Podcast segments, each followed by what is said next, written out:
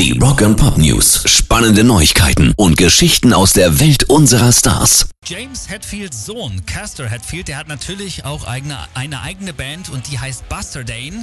Und die haben jetzt erstmals ein eigenes Album rausgebracht und das heißt Is This Rage?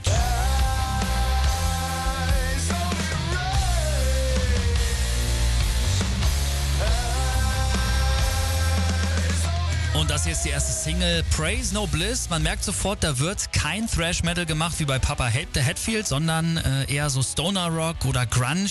Also hört sich so ein bisschen nach Pearl Jam oder Soundgarden an. Und das ist auch gut so, denn Castor möchte natürlich auf eigenen Beinen stehen und nicht immer nur der Sohn von irgendjemandem sein. Also dann wollen wir mal sagen, viel Erfolg mit dem Bandprojekt Buster Dane. Und jetzt kommt der Trenner. Rock and Pop News. So sieht's aus. Paul McCartney ist ja schon seit 97 ein Sir, also wurde von der Queen zum Ritter, zum Knight Bachelor geschlagen. Mhm.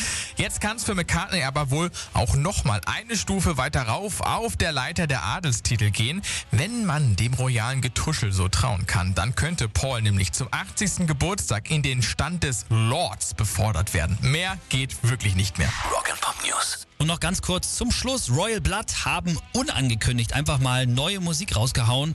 Die neue Single heißt Honey Brains.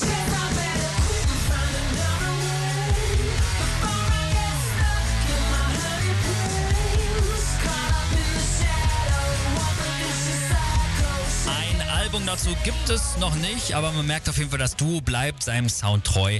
Coole Nummer, Jo. wie immer.